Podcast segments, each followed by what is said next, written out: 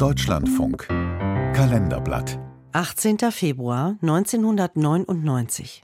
Vor 25 Jahren starb der deutsch-amerikanische Fotograf Andreas Feininger. Ein Beitrag von Sabine Oelze. Ozeandampfer liegen im Hafen von Manhattan. Hinter ihnen ragen die Wolkenkratzer in den tiefschwarzen Nachthimmel. Ihre leuchtenden Fenster scheinen wie Katzenaugen in der Dunkelheit zu funkeln. Es sind die 40er Jahre. Andreas Feininger ist gerade nach New York emigriert, in die Metropole, die niemals schläft. Der 1906 als amerikanischer Staatsbürger in Paris geborene Architekt und Fotograf beginnt für das Life Magazine zu arbeiten. In seinen Schwarz-Weiß-Aufnahmen hält er das New Yorker Großstadtleben fest.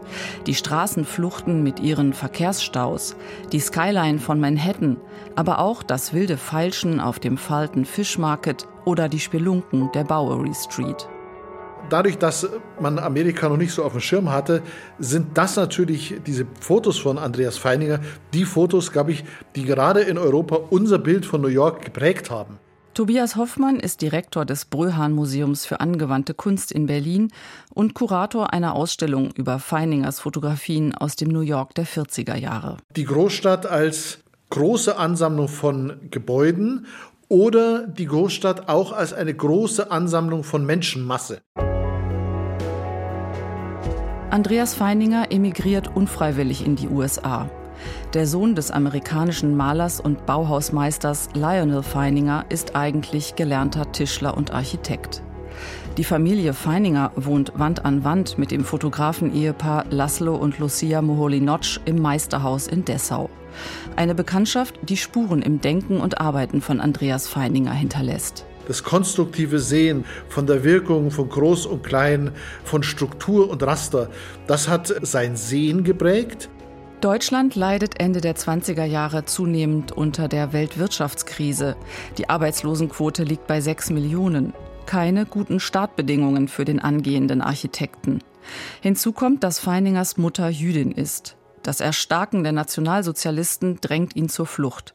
1933 zunächst nach Stockholm in die Heimatstadt seiner späteren Frau, der Grafikerin Wüsse Häg.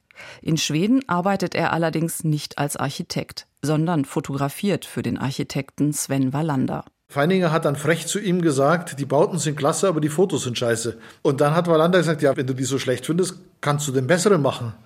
Und dann hat Feininger gesagt, ja, ich traue mir das zu. 1933 verschärft sich in Schweden das politische Klima. Andreas Feininger wandert deshalb gemeinsam mit seiner Ehefrau und dem 1935 geborenen Sohn Thomas in die USA aus. Dort trifft er auch seine Eltern wieder.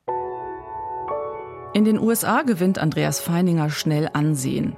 Als Bildjournalist für das Life Magazine entstehen zwischen 1943 bis 1962 mehr als 400 Fotoreportagen. Sein Hauptmotiv New York, für Feininger die Inkarnation der Großstadt. Als einer der ersten verwendet er Teleobjektive, die er anfangs, genau wie seine Kameras, selber baut, wie er in einem Interview mit der BBC 1983 erzählt. Damals waren mir Teleobjektive zu teuer, also baute ich mir eine eigene Kamera. Hier sieht man das Empire State Building aus einer Entfernung von sieben Meilen. Ich fand, je weiter man sich entfernt, desto monumentaler wirkt es. Um ein Gefühl dafür zu bekommen, bin ich bis nach New Jersey gefahren und habe dieses Bild aufgenommen. New York ist zwar Feiningers großes Thema, aber sein zweites Interesse gilt Natur- und Landschaftsaufnahmen. Muscheln, Schmetterlingsflügel, Blütenblätter. Kleines lässt er groß aussehen. Tobias Hoffmann vom Bröhan Museum in Berlin. Auch da eben ein Blick auf die Konstruktion, auf die Natur als Baumeister.